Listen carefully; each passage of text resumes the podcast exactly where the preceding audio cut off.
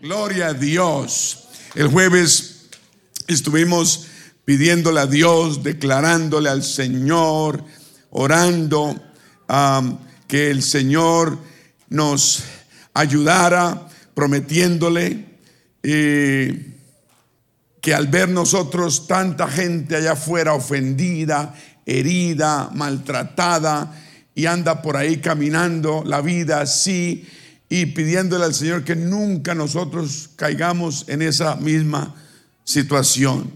Todos conocemos gente herida y andan por el mundo, por la vida, de trabajo en trabajo, de, hogar hogar, de matrimonio en matrimonio. Pero no hay nada cuando dejamos que el Señor nos sane, cuando dejamos que su Santo Espíritu nos salna el corazón y andemos no heridos, pero san, sanos por su mano poderosa.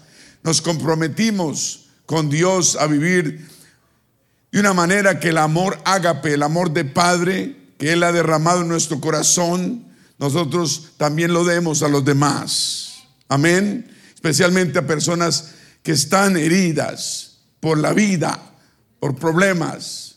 Y conocemos todos los días personas así. Le pedimos al Señor que no íbamos a permitir que su amor, el amor que tenemos por Él, se nos enfríe. No importa lo que haga la gente, no podemos enfriarnos. Tenemos que mantener ese amor vivo. Esa es la tarea, es un trabajo personal, es un trabajo individual de cada uno de nosotros. Es una tarea necesaria tenemos familia, tenemos hijos, tenemos gente que está dependiendo de nuestro testimonio. Tenemos que aprender a ser fuertes. Aunque haya debilidad, aunque haya tropiezos, aunque haya problemas, hay que ser fuertes.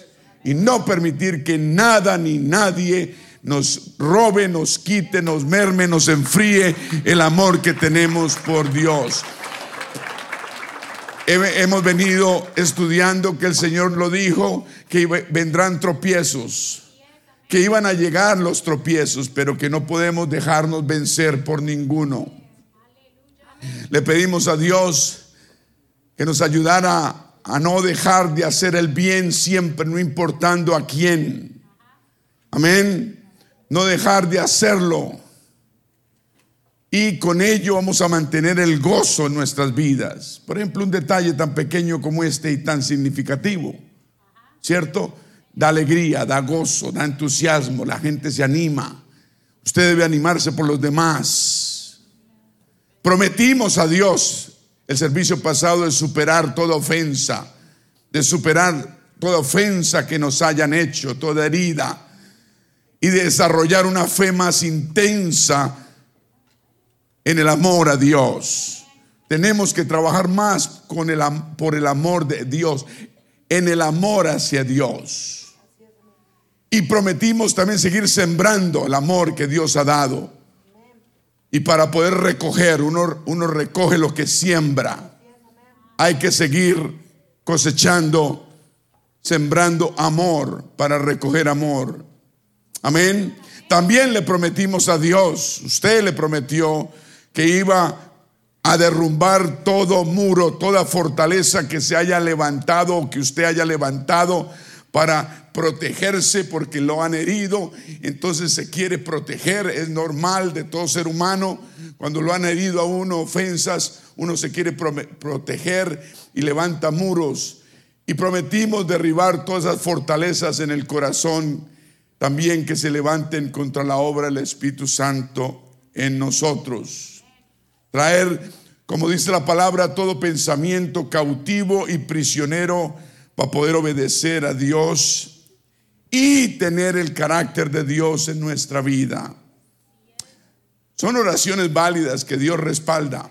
Son oraciones bíblicas que el Señor quiere que las logremos. Entonces cuando usted lo hace y usted pone algo de fe y pone voluntad, Dios lo ayuda. Dije, Dios lo ayuda. ¿Hay alguien, hay alguien que ha sido sanado en estas dos semanas? Claro que sí. Han habido reportes, hay manos levantadas de personas que han recibido, que han dicho, wow, ¿cómo me ha servido este tema? Porque tenía heridas que ni me, me daba cuenta que tenía. Necesitamos sanar. Necesitamos pedirle a Dios que nos sane. Amén. Prometimos también no, no levantar más muros carnales para resguardar el corazón de ofensas. Prometimos tratar de vivir con un corazón tranquilo, digan tranquilo, y no ser más prisioneros de nuestros propios muros. Cuando levantamos falsas expectativas con la gente, cuando usted levanta muchas expectativas con la gente, o sea, usted espera demasiado de las personas, la persona le puede fallar a uno. Y cuando le fallan a uno, si uno los pone aquí y le fallan, pues entre más arriba uno los pone, más duro es el totazo. Entonces, el único que puede estar acá y el único que no falla es el Señor. Amén. Él no falla, las personas fallan. Y si alguien nos falla, tenemos que aprender a perdonar. Y no podemos seguir con heridas. No podemos. Si el esposo hiere a la esposa, la esposa debe perdonarlo. Si la esposa hiere al esposo, se debe perdonar.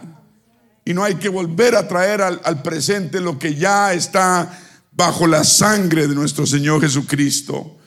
En los hogares debe haber perdón, en la iglesia debe haber perdón, en nuestro corazón debe haber siempre perdón. Amén. Usted mira la Biblia y está llena de perdón. Usted mira la Biblia y la exprime y va a salir sangre de un corazón del Señor que derramó en la cruz, dando perdón al mundo entero. Entonces no me hable de que usted ama a Dios y que vive una vida así, así, si no tiene un corazón perdonador. Amén. Gloria a Dios. Nos negamos pidiéndole a Dios caer más en la trampa de estar protegiendo mis derechos. Es que mis derechos. El problema es que hablamos de muy, mi, mi, mi, yo, yo, yo, demasiado. Dejemos de defender nuestros derechos. Pensemos en los demás. A veces nos hieren y, mis derechos es que sí, pero hay un corazón perdonador. Amén. Prometimos también no seguir siendo más egoístas, digan egoístas. Es una lucha que todos tenemos, el egoísmo, egoísmo, egoísmo, pensando en, en en mí, pensando en uno mismo, buscando nuestro propio interés. Es el problema. Cuando estamos enfrascados en nosotros mismos, nos llenamos de expectativas que nadie va a cumplir. La gente no puede cumplir las expectativas, solo Dios las puede cumplir. No busquemos nuestra propia voluntad. La Biblia dice que debemos buscar la voluntad de Dios. Amén que no podemos ser como el mar muerto, pero debemos ser como el mar de Galilea que fluye agua libre de amor, aceptación, amén, donde germinan árboles y salen plantas y viven peces. Prometimos, sí Señor, mirar la vida a través de no mirar la vida más a través de ofensas viejas. Digan ofensas viejas rechazos. ¿Quién ha sido rechazado acá afuera de mí? ¿Nadie? ¿Quién ha sido rechazado? Levante su mano. Nos han rechazado. En, trabajos nos han rechazado. ¿Cuántas veces a mí no me han echado de los trabajos? Por injusticias o por justicias. No han rechazado a uno, pero tenemos que superarlo. Tenemos que ser personas que superamos. Dios ha levantado gente valiente, amén, que supera las circunstancias. Eh, nosotros somos un pueblo que venimos de muy lejos, a menos que usted haya nacido aquí. Pero para llegar a este país tuvimos que, que superar muchas circunstancias. Y somos valientes y Dios nos ha dado esa, ese potencial, amén. Y más ahora que estamos en la iglesia debemos tener esa habilidad de superarnos. ¿Cuántos dicen amén? No vamos más a dudar de la bondad de Dios y de la fidelidad de Dios. Dios es un Dios bondadoso y fiel. Créalo. Dije, créalo. Él es bondadoso, Él es amor. Aleluya. Y Él es fiel. Y tampoco vamos a juzgar a Dios ni a culparlo por malas conductas de los demás. Si hay alguien que tiene una mala conducta, pues Dios no tiene la culpa. La persona es la que ha decidido hacerlo. Eso nos va a dejar, no vamos a permitir que nos enfríe. Nos debe dar más ánimo para poder ayudar a los demás. No vamos a permitir que nada, el amor se nos enfríe, de mantenernos fuera de todo engaño del enemigo, porque guardar heridas es una trampa de Satanás. Eso es lo que él quiere, que guardes heridas. Y lo mejor es y lo único es la el perdón. Aló. Y para dar perdón genuino nos arrepentimos de haber mantenido esas heridas vivas por tiempo, nos arrepentimos y perdonamos. Amén. Prometimos también cuidar nuestro corazón de voces de personas que no alimentan, que no ayudan, que nos dicen cosas que no debemos oír o que queremos oír y no nos conviene. Amén.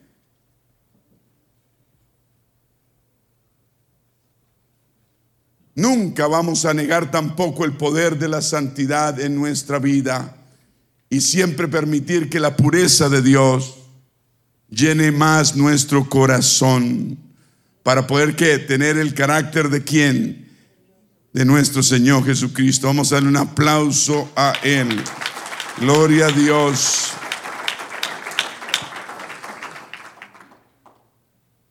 En Génesis, vamos a verlo capítulo 50, 19, Génesis 50, 19.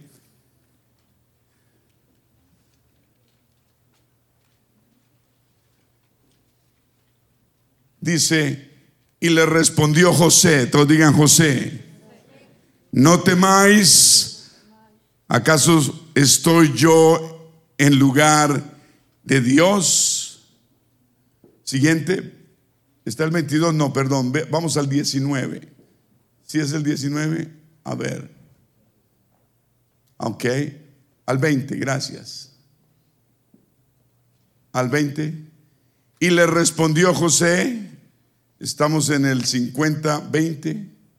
Y le respondió José, no temáis, ¿acaso estoy yo en lugar de vosotros? Y vosotros pensasteis mal contra mí. Amén. Mas Dios lo encaminó a bien para hacer lo que hemos, lo que vemos hoy para mantener en vida a mucho pueblo. ¿Alguien se acuerda de estas palabras de José? ¿Alguien se acuerda por qué lo dijo? Si no se acuerda, vamos a tratar de recordar todos esta bella, diciente, poderosa historia de un hombre que se llamaba José. Le estaba hablando a sus hermanos que lo habían traicionado, lo habían vendido a los 17 años. Amén. Y el Señor en 13 años lo llevó a ser gobernador de todo Egipto. Lo sacó de esclavo a gobernador. Ese es el Dios que servimos. Que nos saca uno de esclavo a gobernador. En 13 años se encontraron con su hermano y era gobernador de todo Egipto y dominaba el mundo entero. Era el segundo en mando. Solo Dios hace esto. Vamos a orar, te damos gracias Señor por tu palabra en esta tarde, gracias por los invitados, gracias por los hermanos, aleluya, gracias por, por todo lo que estás haciendo, los hermanos que están un poco enfermos Señor, sigue tocando sus cuerpos, sánalos, bendice Señor a cada familia, hogar, matrimonio, niños, que tu mano poderosa esté con nosotros como ha estado siempre.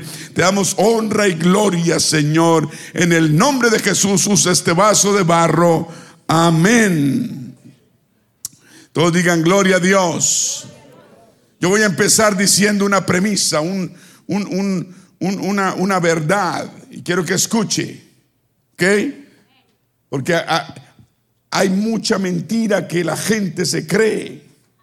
Y mucho creyente cree lo opuesto. Y yo le voy a decir a usted, si el enemigo de nuestra alma pudiera destruirte a ti, cuando él quisiera, lo habría hecho y te había borrado de la faz de la tierra hace mucho tiempo, pero no puede. Dije, pero no puede. Si el enemigo pudiese destruirte, lo hubiera hecho hace rato. ¿Por qué no te ha destruido? Porque no puede. Porque tenemos a un Dios que nos cuida, nos guarda, nos protege, siempre nos cuidará, siempre nos ayudará. Yo necesito que lo crea. Si usted quiere vivir en victoria, usted tiene que darle más la gloria a Dios y menos la, la gloria al enemigo. Si él pudiera hacer, lo haría, pero como no puede, no lo hace. ¿Cuántos dicen amén?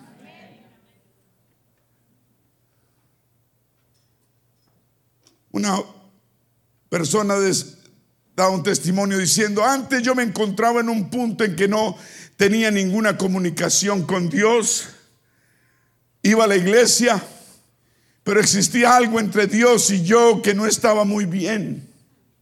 Sabía que el error no era de parte del Señor, pero no sabía con exactitud cuál era el problema. Y cuando recibí esa revelación de, las ofensas, cambió mi vida totalmente. Y porque ese mensaje dice esta persona traía una, una, una, unción especial de sanidad para mí. Y mi espíritu era justamente lo que necesitaba escuchar. Y me percaté de que aquello que estaba entorpeciendo mi relación con Dios era precisamente que yo tenía un espíritu de ofensa.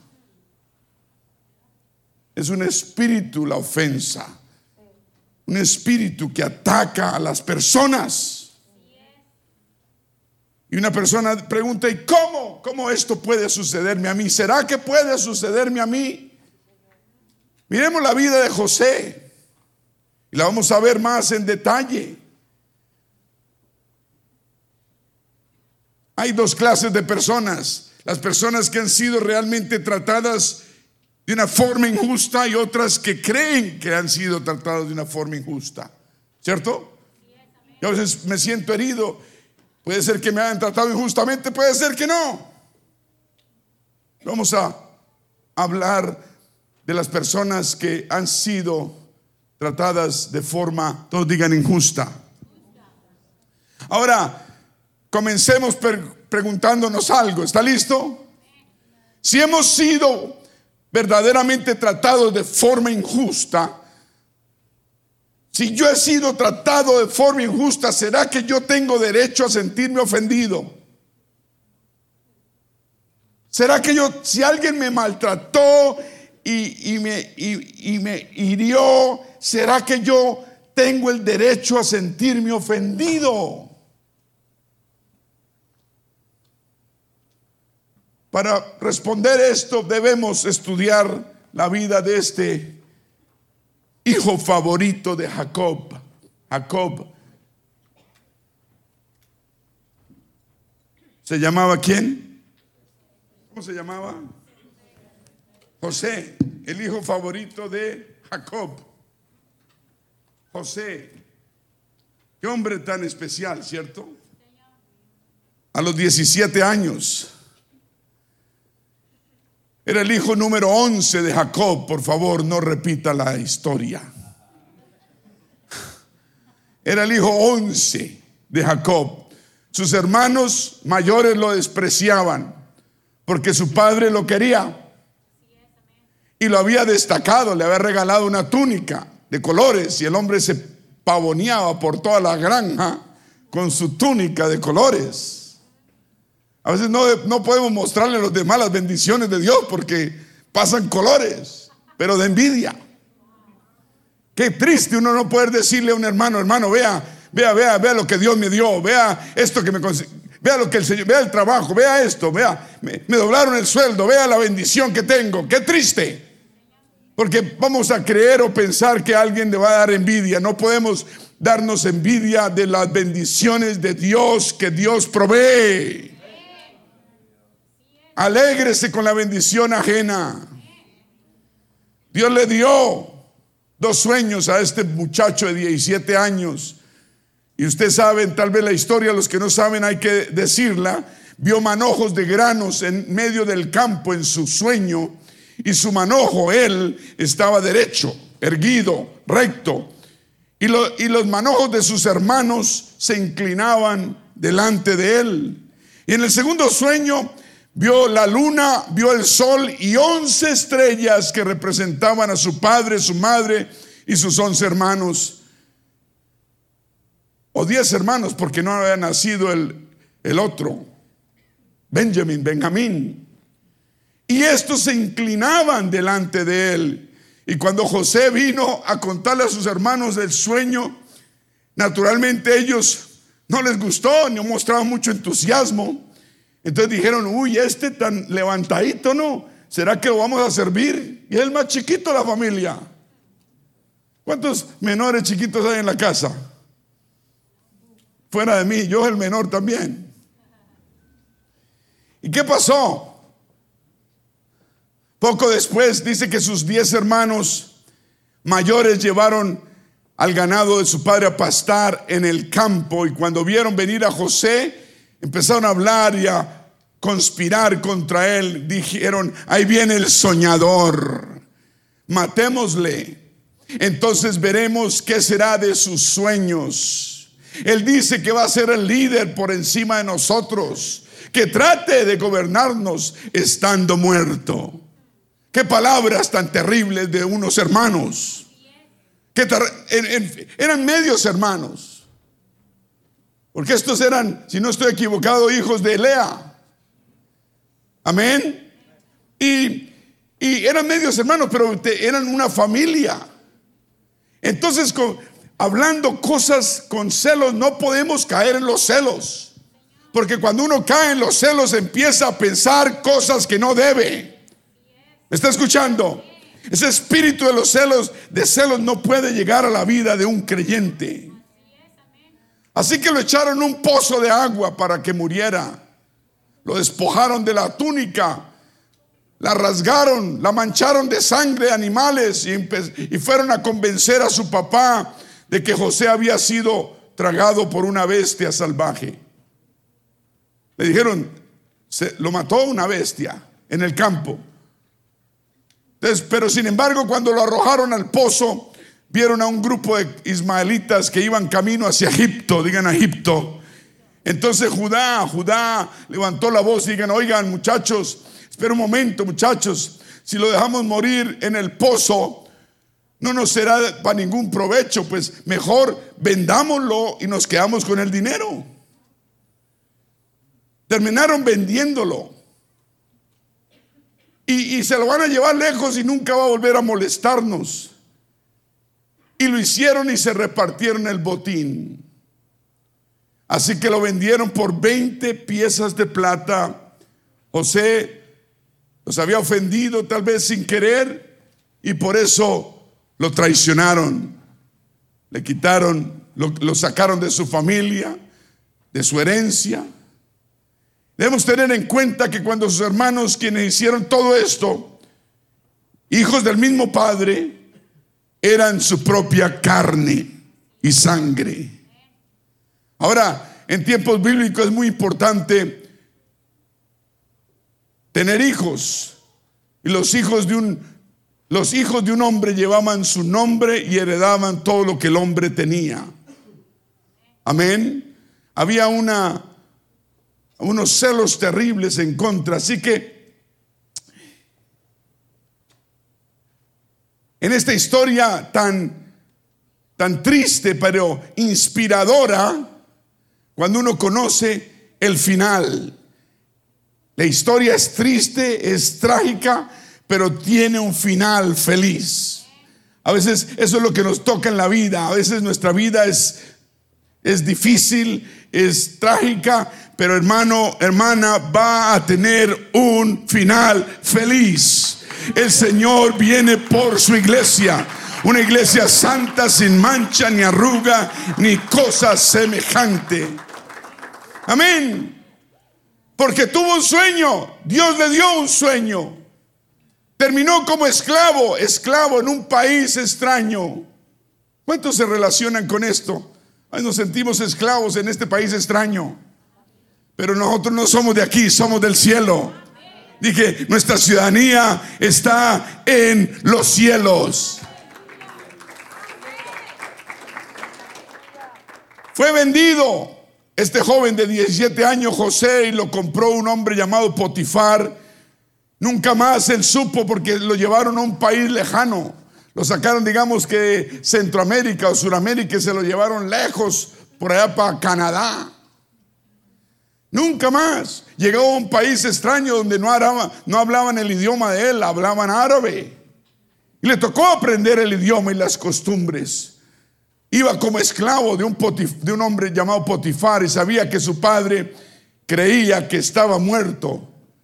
Amén. La vida de su familia había continuado sin él. José, un muchacho de 17 años lleno de esperanzas, nunca pensó también que su padre, como creía que estaba muerto, nunca lo iba a rescatar. Pero José dice la Biblia que a medida que pasaba el tiempo, él hallaba favor ante los ojos de su amo. Él nunca perdió su carácter de fe. Él nunca dejó quien dejó de ser quien era. Lo trataban bien, caía bien, el Señor había puesto esa gracia, ese favor en su vida. Eso debemos de nosotros, personas con gracia y favor de Dios. Todo lo que él hacía caía bien, porque lo hacía de corazón. ¿Me está escuchando? De todas maneras, cuando las cosas iban medio bien, algo extraño empezaba a suceder y la esposa de Potifar, cuando Potifar salió por allá para el trabajo, se fue y dejó a José, Potifar le entregó todos sus bienes, su casa, dejó solo al muchacho, bien parecido que era, igual a mí, con pelo. Y esta mujer lo miró y dijo, oye, mi marido no está en casa y empezó a buscarlo y a buscarlo y a buscarlo. Acorralarlo insistiendo que se acostara con él y él huyendo se negaba.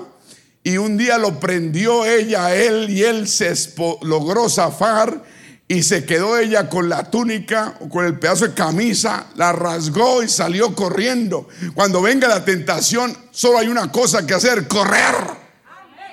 ¿Me está escuchando? Cuando la tentación ataca tu vida, solo hay una cosa que hacer, correr. Y él salió corriendo de esa situación. Pero qué palabras tan hermosas las que dijo él. Y yo quiero verlo allá en, en Génesis 39, cuando, cuando 39, 9, y dice, 7, vamos al 7. Aconteció después de esto que la mujer de su amo puso sus ojos en José y dijo, duerme conmigo, Josecito. Y él no quiso. Y dijo a la mujer de su amo, he aquí que mi señor, o sea, Potifar, no se preocupa conmigo de lo que hay en casa y ha puesto en mi mano todo lo que tiene. No hay otro mayor que yo en esta casa y ninguna cosa me ha reservado sino a ti, por cuanto tú eres su mujer. ¿Cómo pues haría yo este gran mal y pecaría contra Dios? Qué tremendas palabras, ¿no? Él me confía en mí él confía en mí. ¿Cómo yo le haría este mal a Él, a usted, a mí, pero especialmente a Dios? A veces podemos sacar disculpas de que eh, en un momento de esto, de que bueno, el mal me lo voy a hacer yo, pero vengan en tu reino entonces. No podemos sacar disculpas, tenemos que pensar que estamos pecando en contra de Dios. Es en contra de Dios que estamos pecando. No en contra de nuestro cuerpo solamente, no en contra de la persona, no en contra de los que confían en nosotros y nos han entregado la confianza, sino en contra de Dios. Y salió corriendo José. Corriendo. Y esta loca vieja empezó a gritar en el palacio. Ese judío que trajo mi marido me quería violar. Y mire, aquí tengo un pedazo de su camisa. ¿Por qué no me dejé? Y fueron, lo apresaron. Potifar llegó, le echaron el cuentico y les creyó. Y a la cárcel terminó el pobre muchacho. Y usted, las cárceles de esa época no eran como las de ahora, que son aire acondicionado. Y que le dan a usted tres golpes. ¿Los guardias? No, perdón, de comida. En esa época eran pozos húmedos. No había luz ni espacio para hacer nada. Eran, eran posilgas. Eran verdaderamente, eran huecos hundidos sin luz, ni con, con un calor infernal. Las condiciones de estos lugares eran terribles, inhumanas. A los prisioneros se les dejaba para que se pudriesen allí mientras trataban de sobrevivir. Como dice Primera de Reyes, con pan de angustia y agua de aflicción. José, inocente.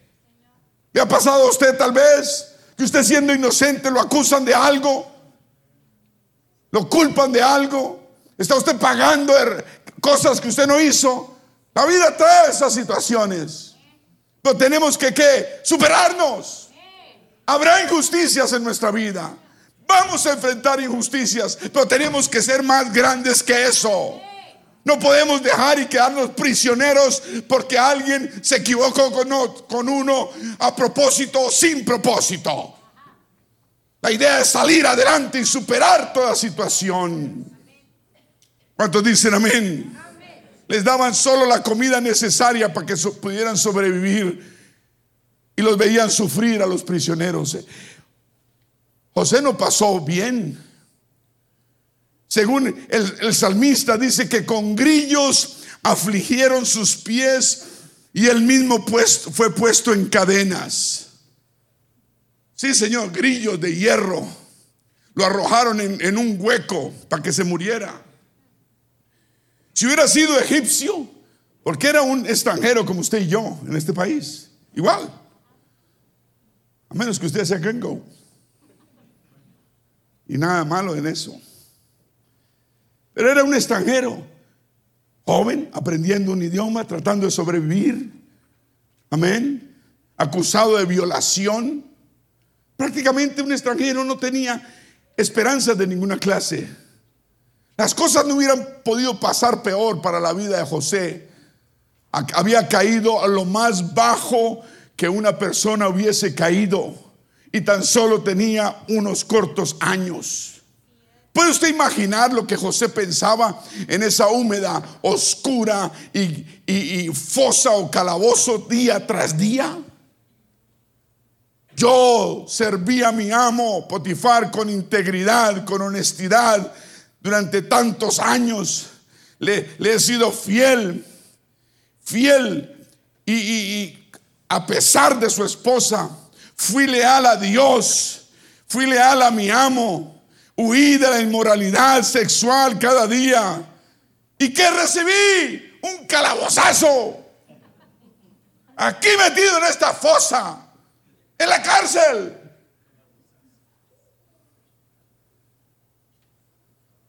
Pudiera haber dicho, parece que entre más trato de hacer las cosas bien, peor me van.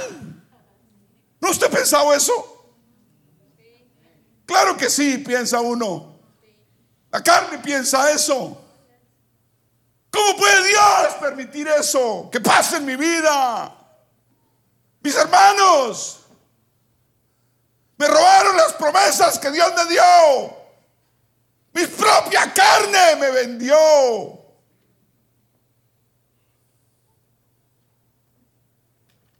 ¿Por qué este poderoso Dios que yo sirvo, Dios de pactos, no me saca de esta cárcel? ¿Acaso Él cuida así a sus hijos? Un Dios de amor, un Dios amoroso, un Dios fiel. ¿Por qué yo? ¿Qué he hecho yo para merecer esto? Mi error, ¿cuál fue mi error? Solamente creer en el sueño que Dios me dio.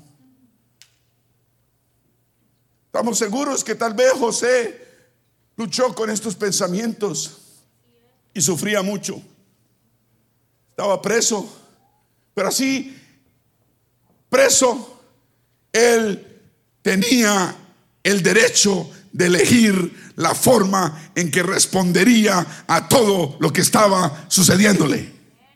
Así tú estés preso, tú tienes la, la forma, el derecho de elegir cómo vas a actuar frente a tu propia situación. ¿Será que José se sentía ofendido? ¿Será? ¿Será que tenía derecho para vivir ofendido? ¿Sentía amargura en contra de sus hermanos? Por supuesto. Y también contra Dios que lo permitió.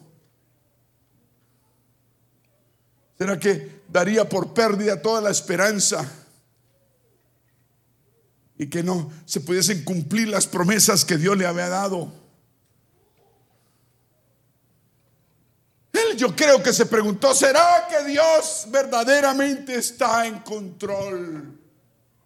¿Cómo puede haber tanta injusticia? Imagino que hasta que todo terminó jamás pasó por la mente de José la idea de que todo, esto todo era un proceso por el cual Dios lo iba a hacer pasar y preparar para hacer un gran... Yo no creo que él haya alcanzado eso.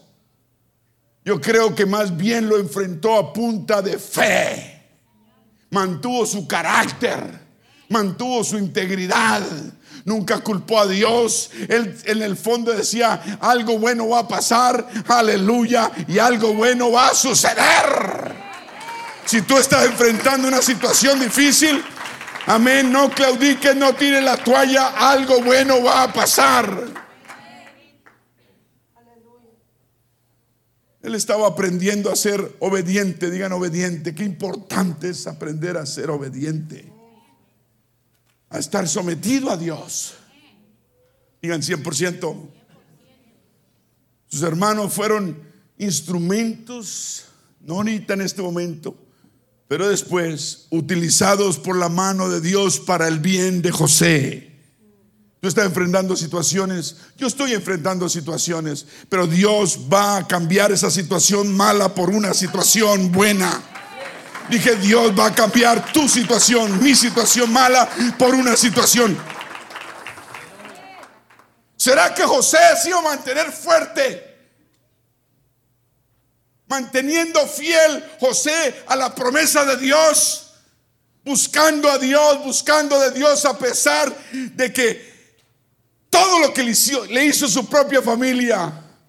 O tal vez José iba a caer en la carnada de Satanás, llenándose de ofensas en su corazón. ¿Usted qué dice?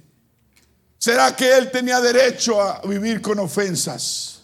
José, ¿será?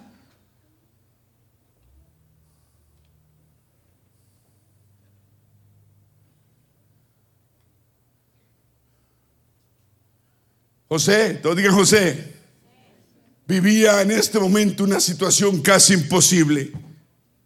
Muchas veces cuando enfrentamos situaciones imposibles, nos concentramos en lo imposible que son nuestras circunstancias en lugar de ver la grandeza de Dios. Dejemos de mirar las circunstancias como montañas. Miremos a Dios como nuestra montaña, nuestro refugio. Por supuesto nos desalentamos mirando los problemas. Dejemos de mirar los problemas. Dejemos de decirle a Dios, mire, Dios vea el problema tan grande que tengo. Dile a tu problema, ve al Dios que yo tengo problema.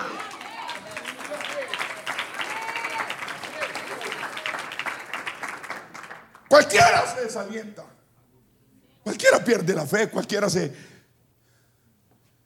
Yo, yo no sé qué hubiera hecho. En un pozo, un calabozo.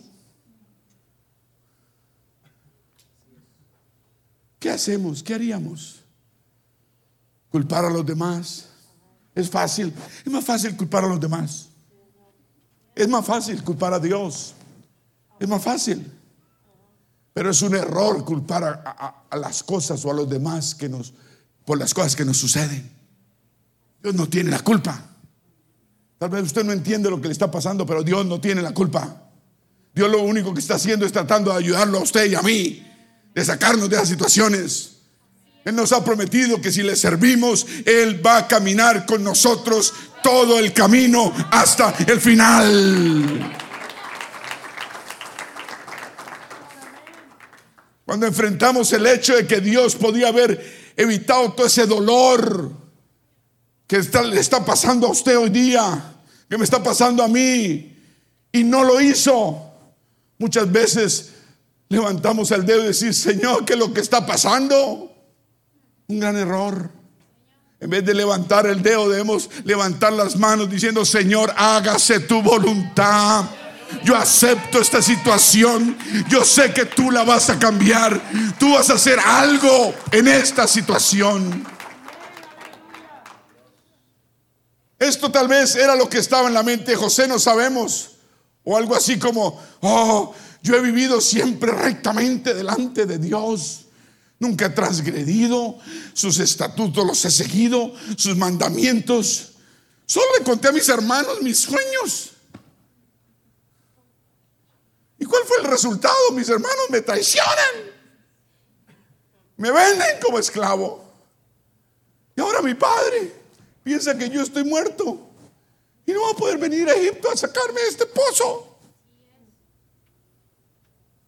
Para él todo se reducía a lo que sus hermanos le habían hecho. No podemos caer en esa trampa.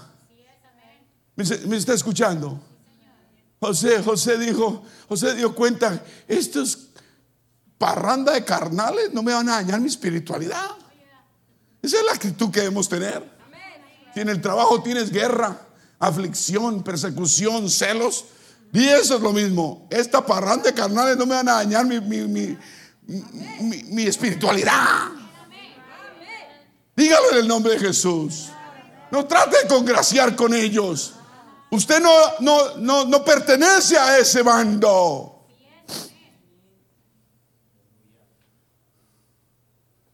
¿Cuántas veces escuchamos a los demás caer en la misma trampa? Asignando culpas, buscando culpables. Sí, la tendencia humana. Ah, en el hogar, sí, sí, sí. Si no fuera por mi esposa, yo estaría en esto y en lo otro. Sí, es que ella me ha trancado, ella no me deja salir adelante. Oh, ella, él me lo impidió, dice la esposa. Me ha arruinado muchas cosas que yo he soñado y no me ha dejado volar. Pues te hubieras matado. O si no hubiera sido por mis papás que siempre me dijeron esto y me dijeron lo otro, yo hubiera hecho cosas grandes. Dejemos de culpar a los demás. Tal vez usted no estaba apto, ni preparado, ni maduro suficiente para hacer una de esas cosas. Y los papás le trataron de evitar tragedias mayores. Es que para todos necesitamos madurez.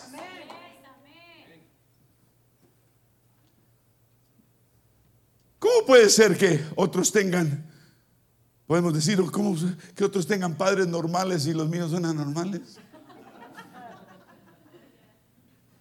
Muchos crecimos en esa situación. Vemos a todos los padres normales, pero por fuera todo brilla. Y diciendo nosotros, y, mi familia es todo al revés. No todo lo que brilla es oro, compadre.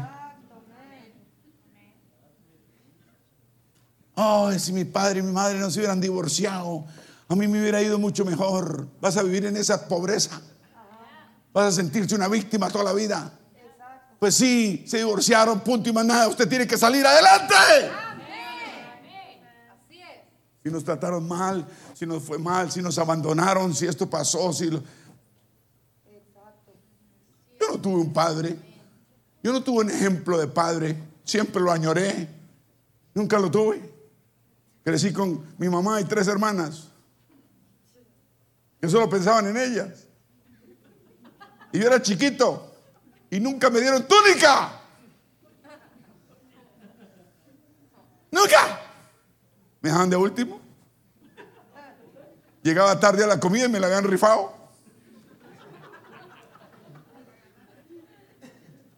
Parecía que todo el mundo hubiera nacido con estrellita y yo estrellado. Sí, yo tuve esa clase de pensamientos como usted también. Pero tuve un momento que decir, olvídese, tengo que superar esta situación. Hay una vida que vivir. Hay un Dios muy grande por quien luchar. Tal vez, tal vez esa situación en que crecimos nos trajo a este país. A mí me pasó eso tal vez. Tal vez usted y yo estamos huyendo de todo eso y gracias a Dios por ello. Porque vea, porque vea dónde nos tiene. Porque vea dónde nos tiene. No se ha mirado usted al espejo. No ha mirado la, la familia que tiene. El esposo, la esposa que tiene, el pastor que tiene.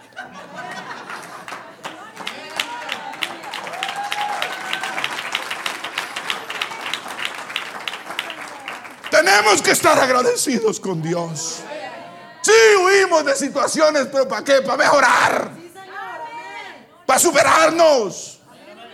Para ser mejores. Excelentes. Porque ahora que creyentes tenemos estándares de santidad, de vida, de rectitud altos.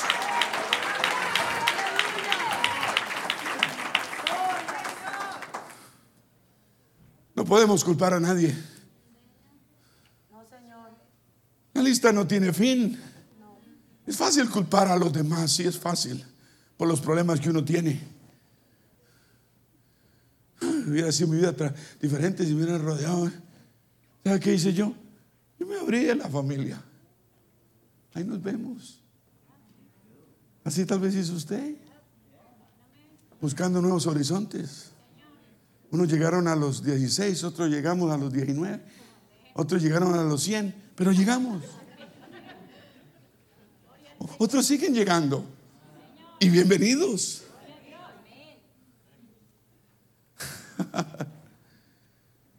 Creemos que nuestro dolor y nuestra desilusión son culpa de los demás. No. La gente se equivoca y se va a equivocar todos los días. Pero nunca vamos a caer esclavo de nadie. Y yo quisiera enfatizar un punto. ¿Está listo? Bueno, si está listo no importa, si no está listo también. Ahí le va. Absolutamente ningún hombre, ninguna mujer, nadie o ningún demonio del infierno podría jamás alejarte a ti de la voluntad de Dios.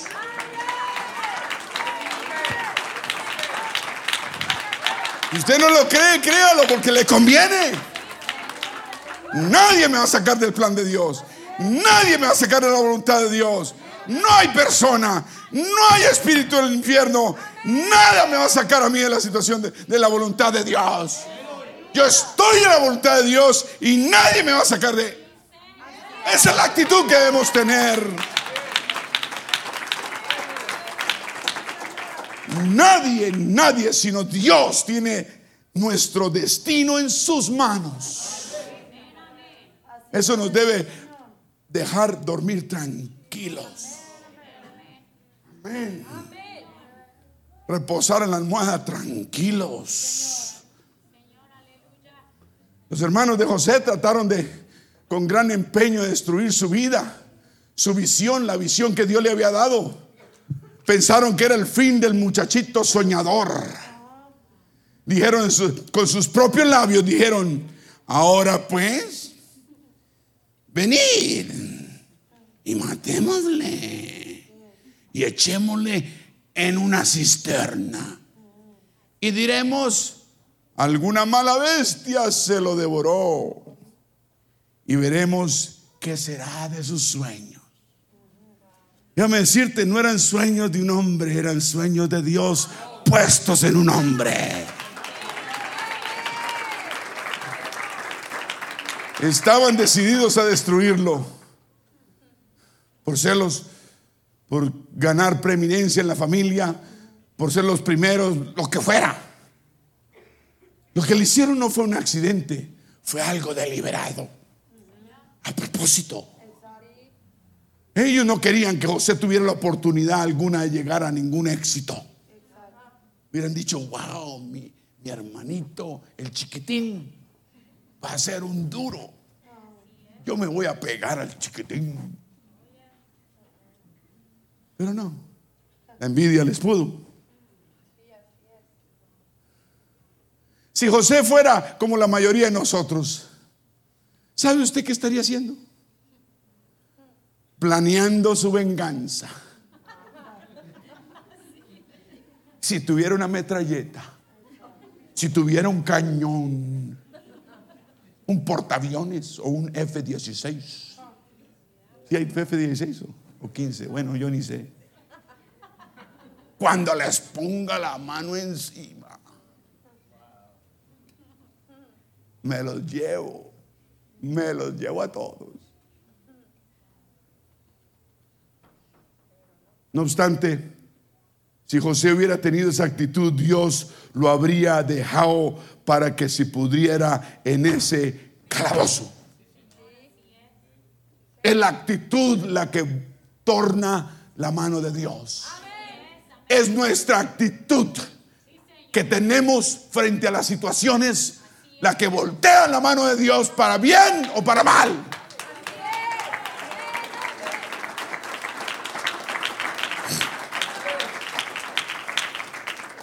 Habían dos prisioneros con él, con Josecito, Chepito. Ya me cae bien, muchacho, a mí me cae bien. Amén, me identifico con él, ¿usted no? Yo, hubiera yo le hubiera visitado en la, cárcel. Estos dos compañeros de cárcel tuvieron sueños, usted sabe la historia, tal vez usted no la sabe, bueno, le voy a contar. Sueños perturbadores. Y José, Dios le dio un don, era de, de interpretar, no adivinar, que los adivinos son, no son bíblicos. Interpretar. Con increíble exactitud, Dios le dio un don a este muchacho. Amén. Y uno de los hombres, bueno, recuperó su puesto y el otro no recuperó su puesto y lo ejecutaron. Y José le pidió al que recuperó su puesto que se acordara de él y delante de Faraón para que lo pudiera sacar del calabozo, de la cárcel, del hueco. El hombre volvió a trabajar con el Faraón, pero pasaron dos años y se olvidó de Chepito. Otra desilusión.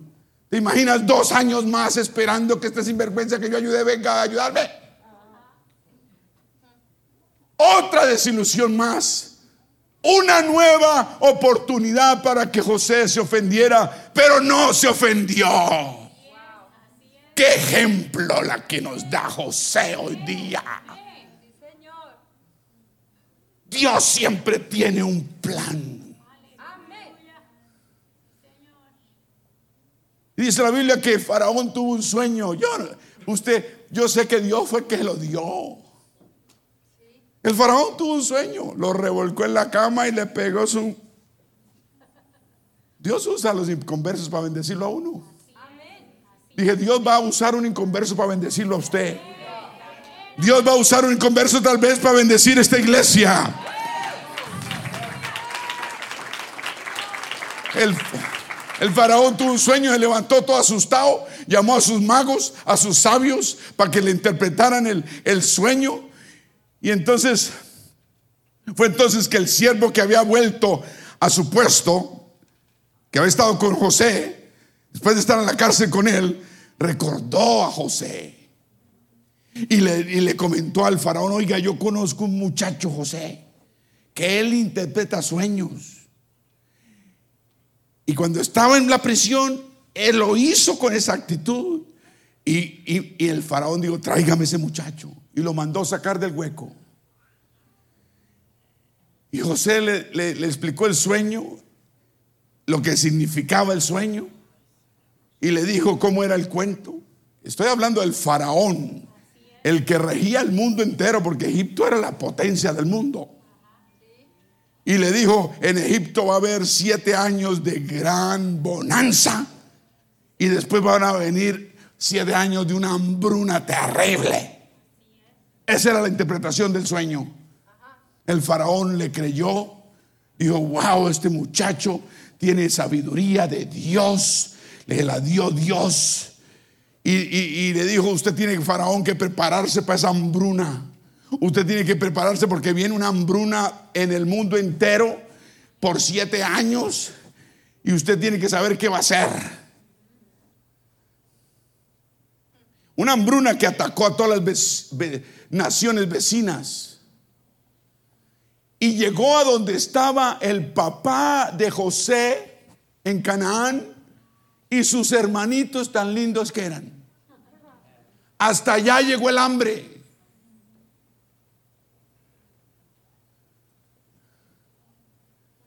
Si José hubiera tenido algo en su corazón en contra de sus hermanos, ese habría sido el momento de llevarlo a cabo. ¿Me está escuchando?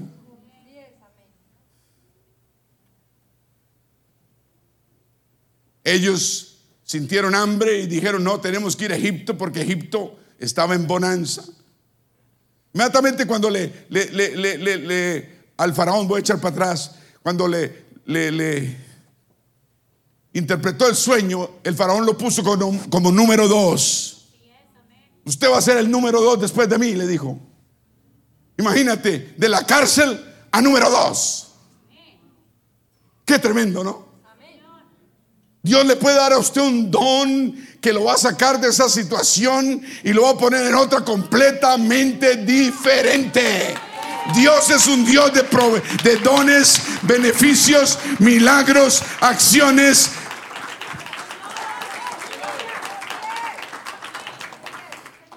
Lo puso de segundo, el hombre sabía que habían estos años de hambruna y se puso a recoger trigo por todo Egipto y recogió, dice que no podían guardar tanto trigo, no podían eh, construir hangares, hangares repletos de trigo por todo el país, trigo, trigo venteado, porque había una bonanza tremenda. Y José dijo, hay que recoger trigo todo el que podamos. Y recogió trigo siete años y después vino la hambruna en el mundo entero. Y todo ese trigo alimentó al país y hubo gente que venía de afuera para poder sobrevivir. Dios te va a bendecir tanto a ti que vas a tener para ti, para tu familia y para los que te rodean. Mi Señor, dígalo creo, dígalo creo. Sus hermanos llegaron a Egipto. Llegaron a Egipto. Él los reconoció. No les habló en hebreo. Dije, no les habló en español. Les habló en inglés. Les habló en, en árabe. Se las dio de, de- de árabe José. Todo vestido de egipcio. Imagino que con su gorrita blanca y su cosa, ¿no? Los vio. Se dio cuenta que eran sus hermanos. Y tuvo la oportunidad de decir, ve, aquí me los llevo a todos. Cuando un- uno tiene un corazón vengativo, se le hubiera dañado el testimonio a José. La paz de Dios, el respaldo de Dios, la bendición de Dios, la gracia que él tenía de Dios, el favor que Dios le había dado, todo se hubiese perdido por un momento malo de venganza. No podemos cargar venganza en nuestros corazones. Por eso el Señor dijo, amad a vuestros enemigos y orad por lo que os persiguen. él vio a sus hermanos.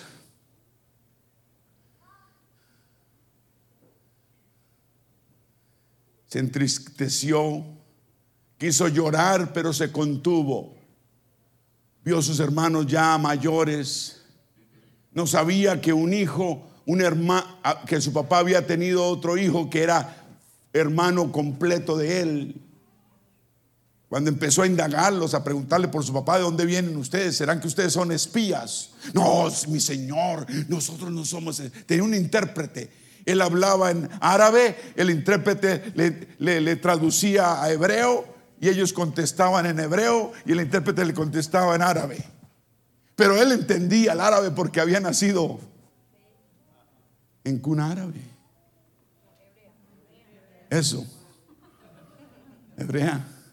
Están poniendo cuidado, gloria a Dios. Ahí se dio cuenta de los que están dormidos o no, que están dormidos.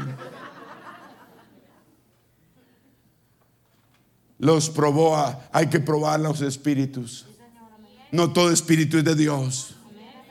Él no quiso revelarse, él dijo, voy a probar qué cambio ha habido en estos años en sus corazones. No voy a pensar que son malos del todo, no voy a pensar que son buenos del todo, voy a probarles el espíritu. La Biblia dice que debemos probar todo espíritu a ver si es de Dios o no es de Dios. Y los probó, los probó, los probó y se dio cuenta verdaderamente que ellos habían cambiado. Y que él tenía un hermanito, Benjamín, uno que él no había conocido.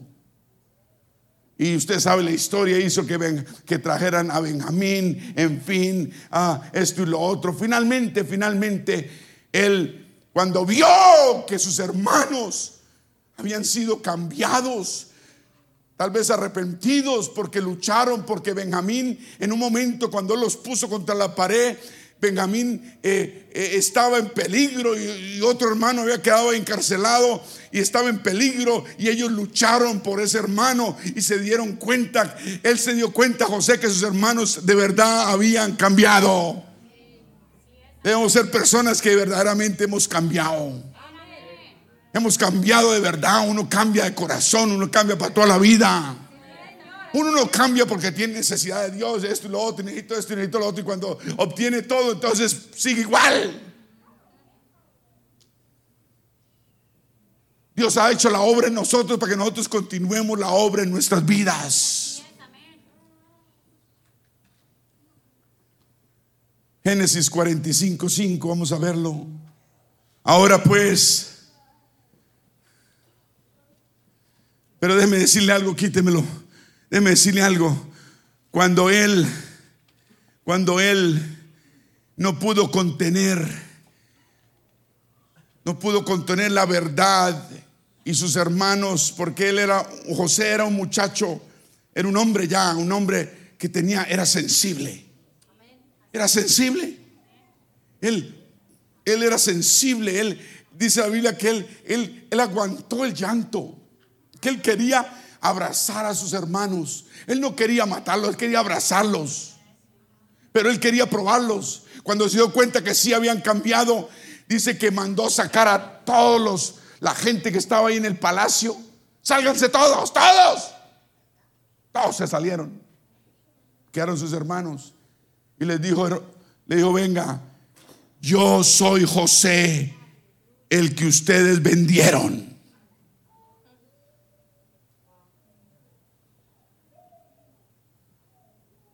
Y se tiró a sus brazos a abrazarlos y a besarlos. Ellos se asustaron, dijeron, uy, ahora sí nos llegó. Y José dijo, ah, ah, no les ha llegado nada. Ahora pues no os entristezcáis, ni os pese por haberme vendido acá porque para preservación de vida me envió Dios delante de vosotros.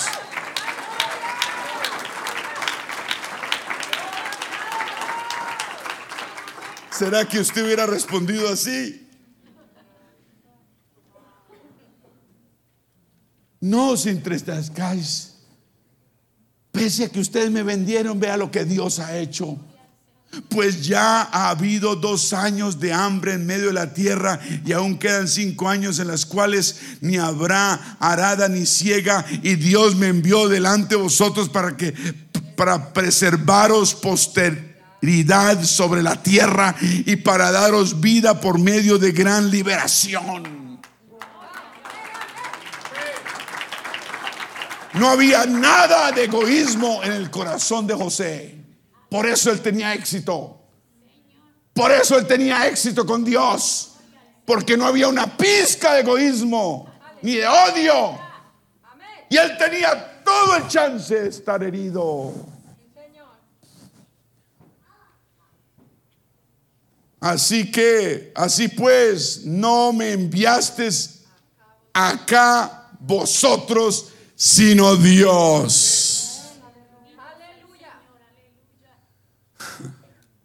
Wow, ¿te imaginas? El salmista lo dice, trajo hambre sobre la tierra y quebrantó todo sustento de pan, envió un varón delante de ellos a José, que fue vendido por siervo. ¿Quién envió a José? ¿Quién lo envió? ¿Sus hermanos o, Dios? Dios lo envió. Él les dijo, no me enviaste acá vosotros.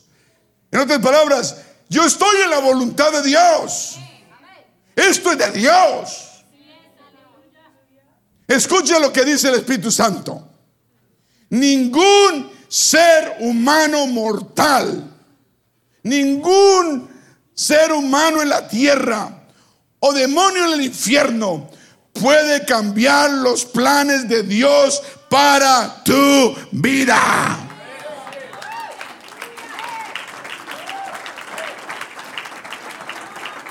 Tal vez la mente cree otra cosa, pero esa no es la verdad. Usted tiene que permanecer en la voluntad de Dios y todo va a estar bien. No son sus planes personales. Aclaro, son los planes de Dios. ¿Se quiere planes personales? Dios le dice, ok, ahí nos vemos. Son los planes de Dios.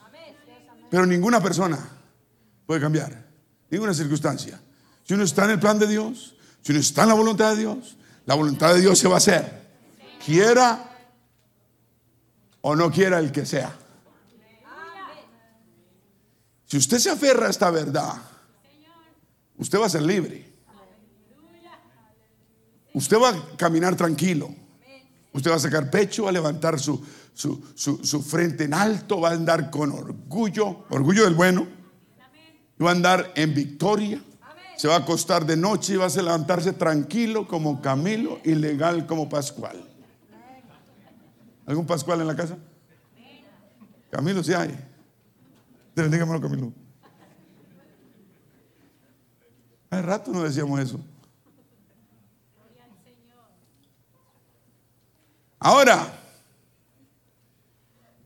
hay una sola persona que sí puede sacarnos de la voluntad de Dios. Y esa persona se llama usted.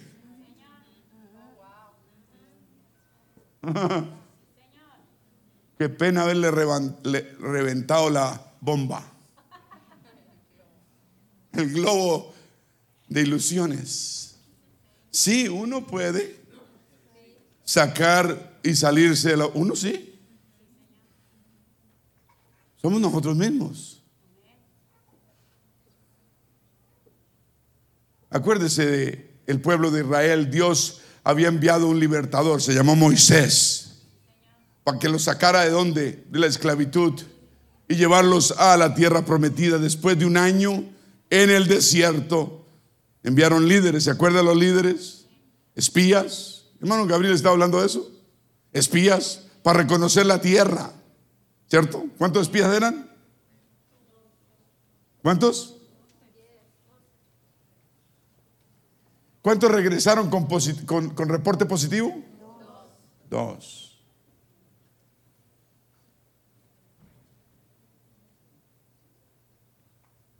Tenían temor de las naciones de esa tierra que eran sí superiores en número al pueblo de Dios y más fuertes en aspecto militar.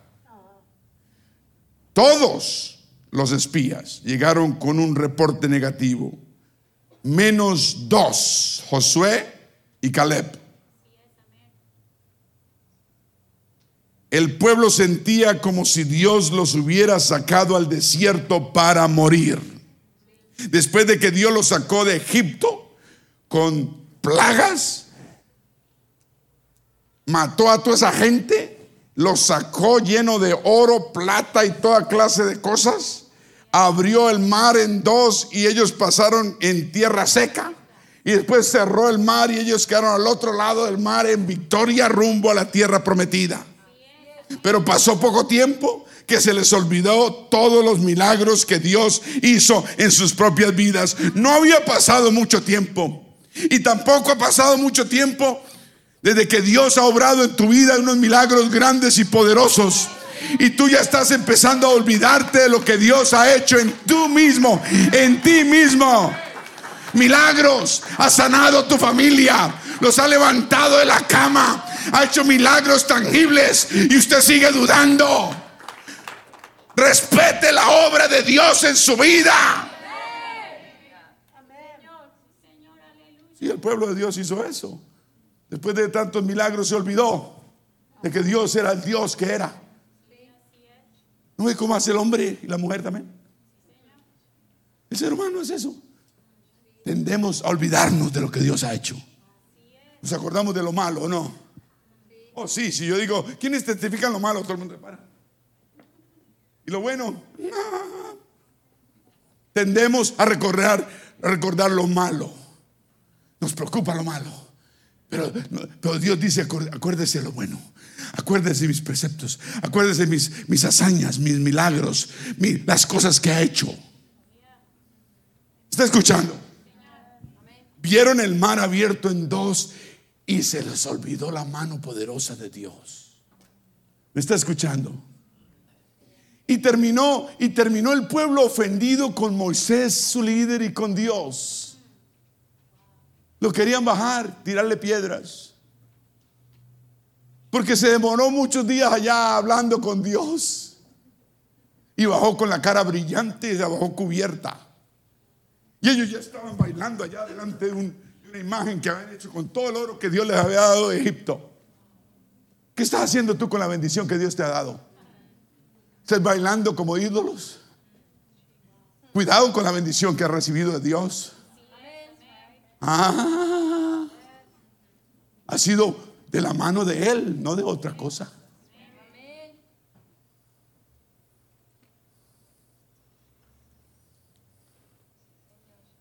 ¿Cuántos dicen gloria a Dios? Ofendidos, digan ofendidos. Muchas personas han estado sirviendo fielmente al Señor y han soportado situaciones muy difíciles en su propia vida porque alguna persona mala o, un cristiano carnal, porque hay cristianos carnales, los ha tratado mal.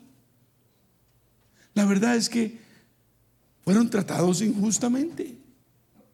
No obstante, al ofenderse, solo están cumpliendo el propósito del enemigo que desea sacarlos de la voluntad de Dios. ¿Está escuchando? Sí, tal vez nos han ofendido. Sí, situaciones terribles hemos pasado. Pero el enemigo no va a lograr eso. El enemigo está pendiente a ver quién ofende a quién para caerle encima.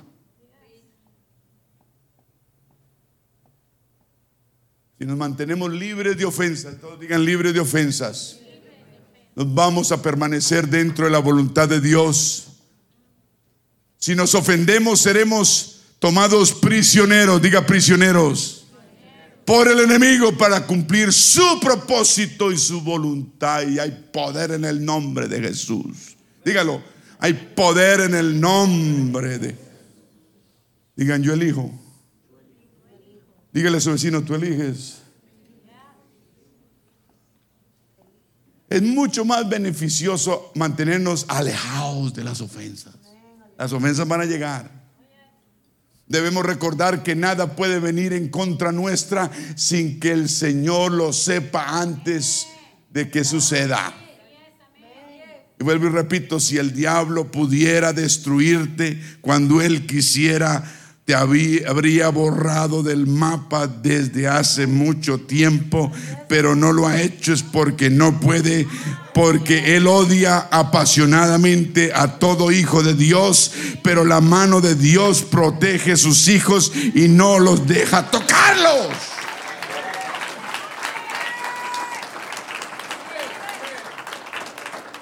Aleluya. Cuando te llegue la tentación tienes que recordar 1 Corintios 10, 13. Uno de los primeros versículos que me enseñaron a mí cuando empecé en este camino en el año 83, 84. Estaba aprendiendo inglés y me lo enseñaron en inglés. Y yo, no os ha venido ninguna tentación que no sea humana. Nueva versión internacional creo que dice, pero fiel es Dios. Diga, pero fiel es Dios.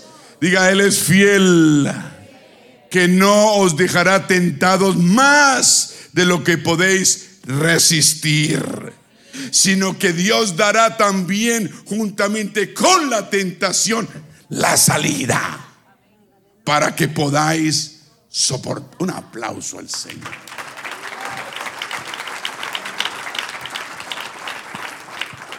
Note que dice la salida. No dice una salida. Cualquiera que sea. Dios ya ha visto todas las circunstancias adversas que tú enfrentas, grandes, pequeñas, y ya Él tiene planeada la salida para que tú puedas escapar de ellas. ¿Me está escuchando? Gloria a Dios tenemos que mantenernos libres de toda ofensa. Recuerde, ¿está escuchando? Manténgase continuamente sometido a Dios. Sometido a Dios. Sin abrigar ofensas algunas en tu corazón. Resiste al diablo y él huirá de vosotros.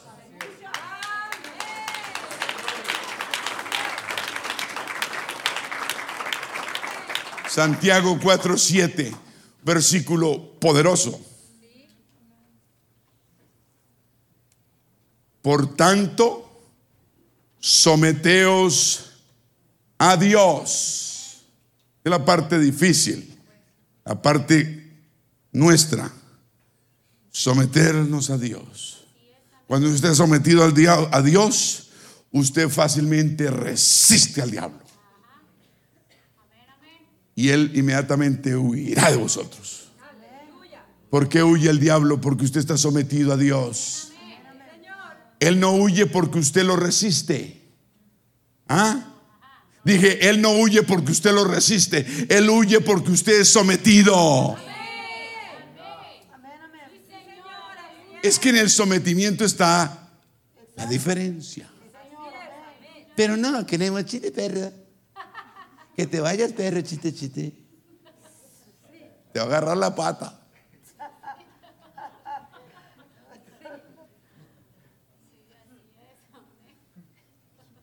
¿Qué, días? Tres días. Hace como tres días salí al, al porche de la casa. No, no, no. No, eran como las seis de la mañana y salí me iba a hacer ejercicio. Tenía frío.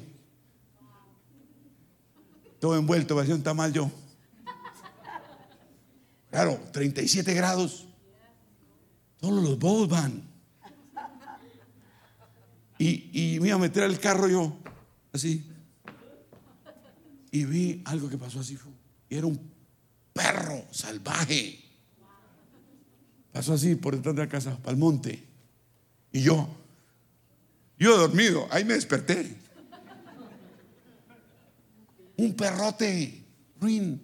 Y miré así y vi la cerca del vecino, una cerca, y en la esquina un una perrita blanca adentro, mirando al perro salvaje.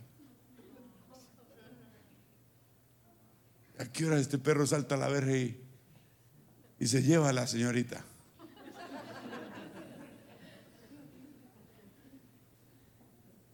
Óigame, el enemigo aparece cuando menos pensamos. ¿Y qué noches? Me levanté como a las 4 de la mañana, 3, y oía una. Y salí a mirar como yo, chismoso. Pero todo estaba oscuro. Y esa brameadera, yo creo que ese perro tiene familia. Y estaba coqueteando con la perrita en la esquina.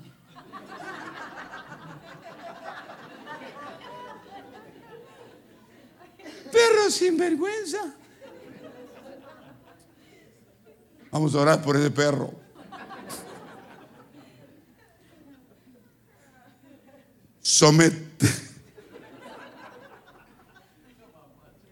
Someteos pues a Dios. Resistid al diablo. ¿Qué versículo? Clave está en el sometimiento. Yo me le meto a ese perro salvaje y tal vez me almuerza. No me desayuna porque era temprano. Uno con el enemigo no se mete a menos que uno esté sometido a Dios. El sometimiento le da respaldo de Dios. El sometimiento a Dios le da a uno la mano de Dios con uno. Resguardo, protección uno se siente protegido. ¿Cuántos dicen gloria a Dios? Uno resiste al diablo, ya voy a acabar, el tiempo pasó, cuando no acepta ofenderse.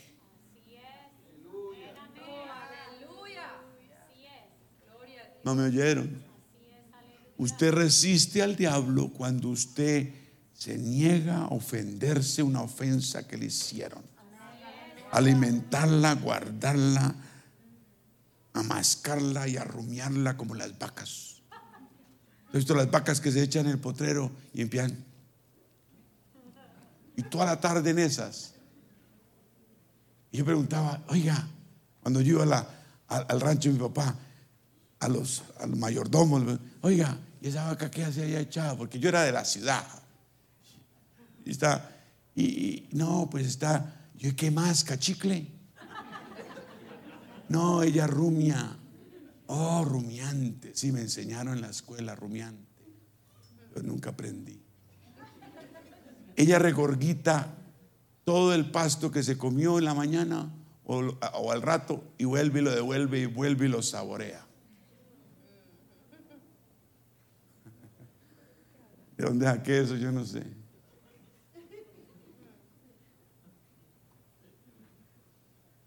No podemos regorgitar ni ponernos a recordar ofensas pasadas.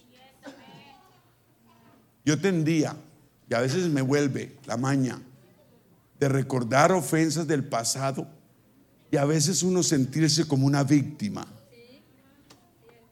Dios no quiere que nos sintamos como víctimas. La Biblia dice que somos más que vencedores. Y una víctima nunca va a ser vencedor. Somos victoriosos por medio de aquel que nos amó.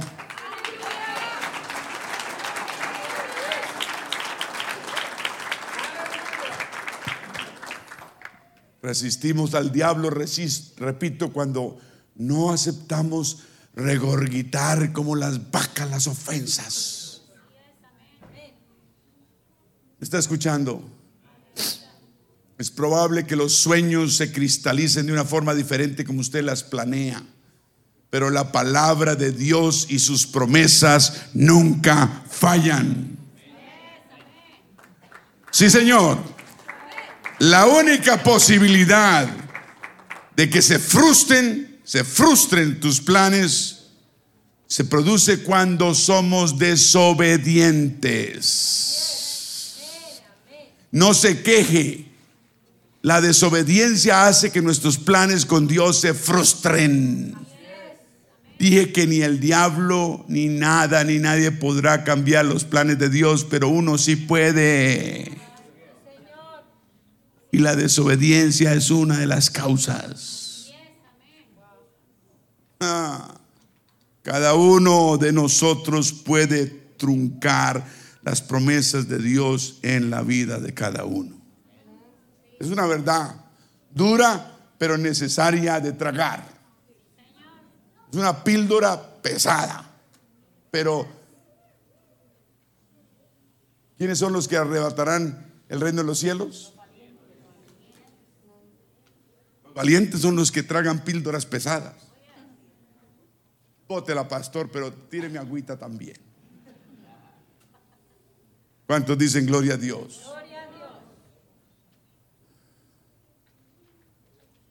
No todas las personas han sido tratadas como José fue tratado por sus hermanos. No habría sido tan doloroso si hubiesen sido sus propios enemigos de José lo que le hicieron, lo que le hicieron. Sin embargo, se trataba de sus propios hermanos, su propia sangre. Eso duele. Eran aquellos que supuestamente lo habían, debían alentarlo, debían apoyarlo, defenderlo, cuidarlo a su hermanito menor. Sin embargo, lo vendieron. Eso es traición. ¿No? Traicionar es cuando devolvemos lo que no debemos. Si nos han dado amor, confianza, esto y lo otro, debemos dar amor, confianza, esto y lo otro. O traición es cambiar lo que debemos dar y dar las cosas que no son malas. ¿Me está escuchando? ¿Alguien ha sido traicionado acá? Claro que sí. Oh, sí. Pero Dios también fue traicionado. Uno de sus doce discípulos lo entregó con un beso por 30 piezas de plata. ¿Será que debemos, tenemos el derecho de vivir amargados y dolidos por las ofensas? No, porque un ofendido sigue siendo ofendido y de ahí no pasa. Pero una persona sana, aunque lo hayan herido, aunque le hayan enterrado clavos, punzas, puñaladas en la espalda, es una persona que se ha elevado, que ha perdonado, que ha dejado que la venganza sea de Dios que sigue adelante y Dios lo lleva muy lejos. Yo quiero ser esa clase de personas. Yo quiero ser esa clase de personas que van a llegar lejos. Vamos a ponernos de pie. Vamos a ponernos de pie. Los músicos todavía no vienen porque vamos a orar. Nadie se sale. Vamos a orar. Quiero que usted ore repitiendo estas palabras para su bien, por favor. Amén. Señor amado Dios, gracias por esta palabra de fe. Me llegó al corazón y al alma este ejemplo de José, altruista, elevado, de madurez, de fe, de fuerza. Yo quiero ser así. Yo quiero ser así.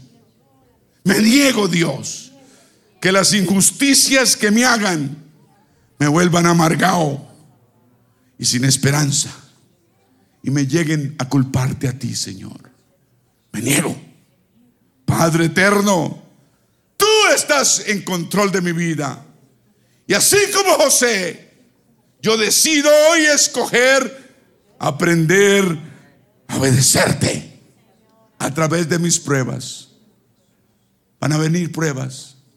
Duras, las estoy enfrentando, pero voy a seguir siendo obediente, porque en la obediencia está la victoria. Dios de la gloria, me aferro a tus promesas mientras espero paciente. Todos digan paciente los deseos de mi corazón. Usaré este trayecto de entrenamiento concentrándome en ti, en tu grandeza, a pesar lo imposible de mis problemas. Espíritu de Dios, manténme libre de toda culpa, de culpar mis problemas a mis seres queridos o a cualquier otra persona. Ellos no tienen la culpa. Si alguien murió, esa persona fue herida también. El resultado del pecado. Dios de la gloria. No hay persona, no hay diablo, no hay circunstancia que me pueda sacar de tu voluntad. Tú tienes mi destino en tus manos.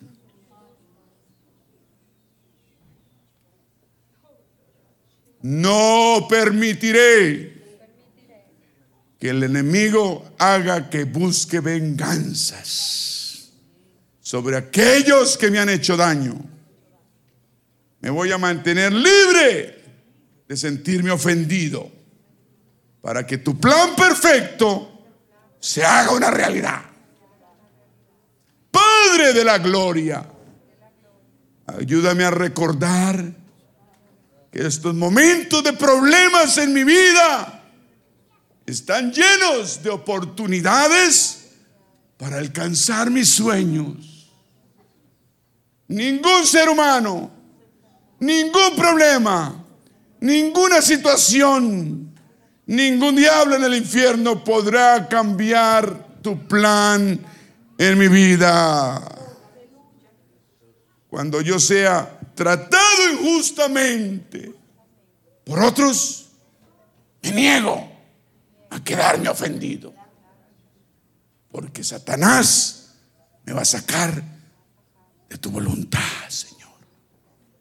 Nada ni nadie puede venir en contra mía sin que tú lo sepas primero.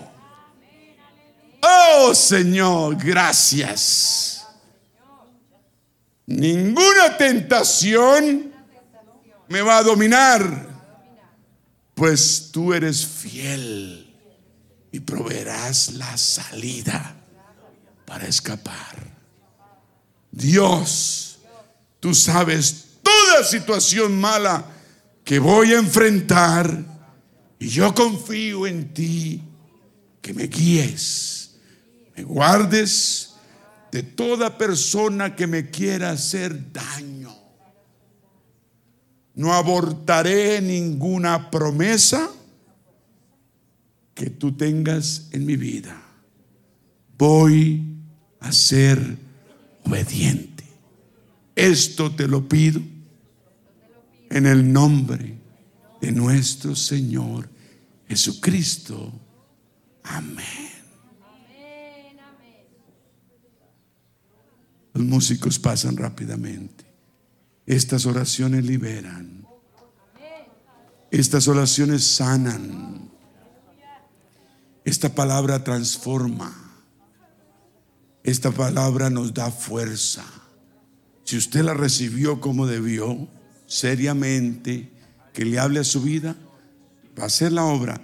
Si usted no la recibió o la escuchó, que le hablara a su vida, no va a hacer nada. Va tan solo hacer como símbolo que resuena y no va a pasar nada. La palabra la tenemos que recibir voluntariamente. Tenemos que activar la mente el corazón, el alma y el espíritu. Y decir, Señor, es tu palabra, es para mí. Entonces cuando Dios obra, Por eso debemos siempre orar antes de, la palabra, Señor, abre mi corazón, quítame toda idea mala, quítame toda preocupación, quiero concentrarme en tu palabra. Quiero que me hables, Señor. Señor, habla mi vida. Señor, habla mi corazón. Entonces la palabra te va a hablar. Aló. Ese debe ser nuestro anhelo siempre. Habla mi vida, Señor. Yo quiero abrir este altar. Mientras tocamos algo de fondo como para suavizar el ambiente que está un poquito tenso. Pero no es tenso. La palabra es viva y eficaz, capaz de dividir, repartir, ungir, redarguir, separar el alma del espíritu. Yo quiero hacer una invitación a este altar. Antes de irnos ya para la casa, acerquémonos aquí confiadamente. Trae tu familia, trae tus hijos. Ven solo, ven acompañado. Trae a alguien, un amigo, un invitado. Acerquémonos al altar. No vamos a, no vamos a pedir otra ofrenda, no se preocupe. Acerquémonos al altar.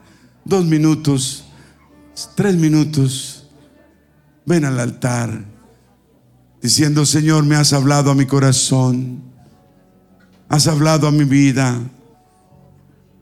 No quiero ser un oidor, sino un hacedor. Porque si soy un oidor, me olvido de lo que me has mostrado en el espejo de tu palabra hoy. Gracias, Señor, por ella. Palabra grande, fuerte, poderosa, profunda. Gracias Señor por tu palabra. La recibo y la pongo por obra, Señor. La pongo por obra, mi Dios. Aleluya. Y cotorraboko sandaraboyara. Y tarariandarabo condoroboquiatarianda. Y catariandara kiatariandara boyoroko sondoroboyara.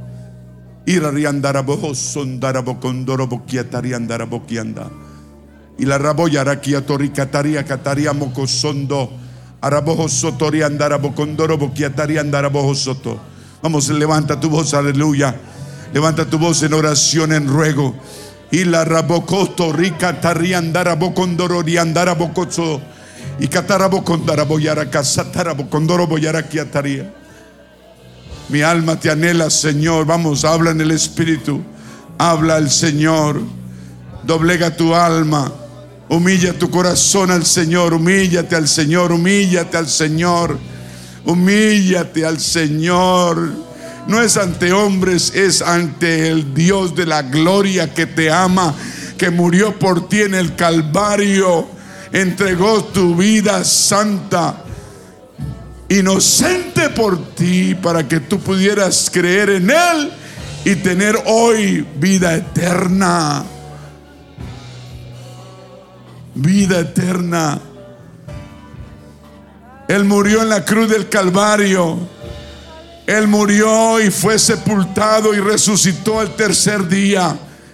Por eso tenemos que morir a nuestra vida de pecado con arrepentimiento.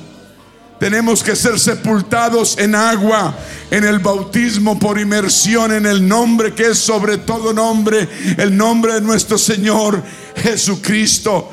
Tenemos que resucitar de los muertos, recibiendo la promesa del Espíritu Santo y santificando nuestra vida, viviendo una vida recta y santa delante de Dios.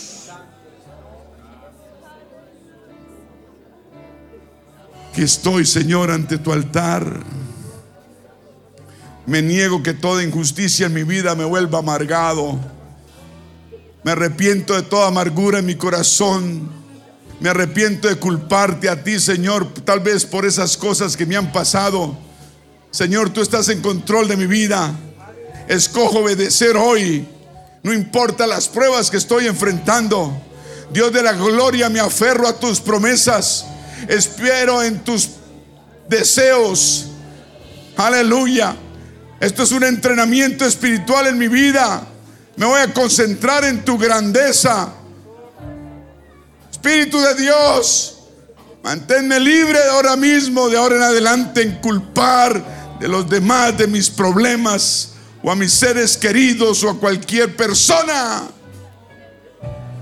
Y recuerdo que no hay persona, circunstancia, diablo que me pueda sacar de la voluntad de Dios.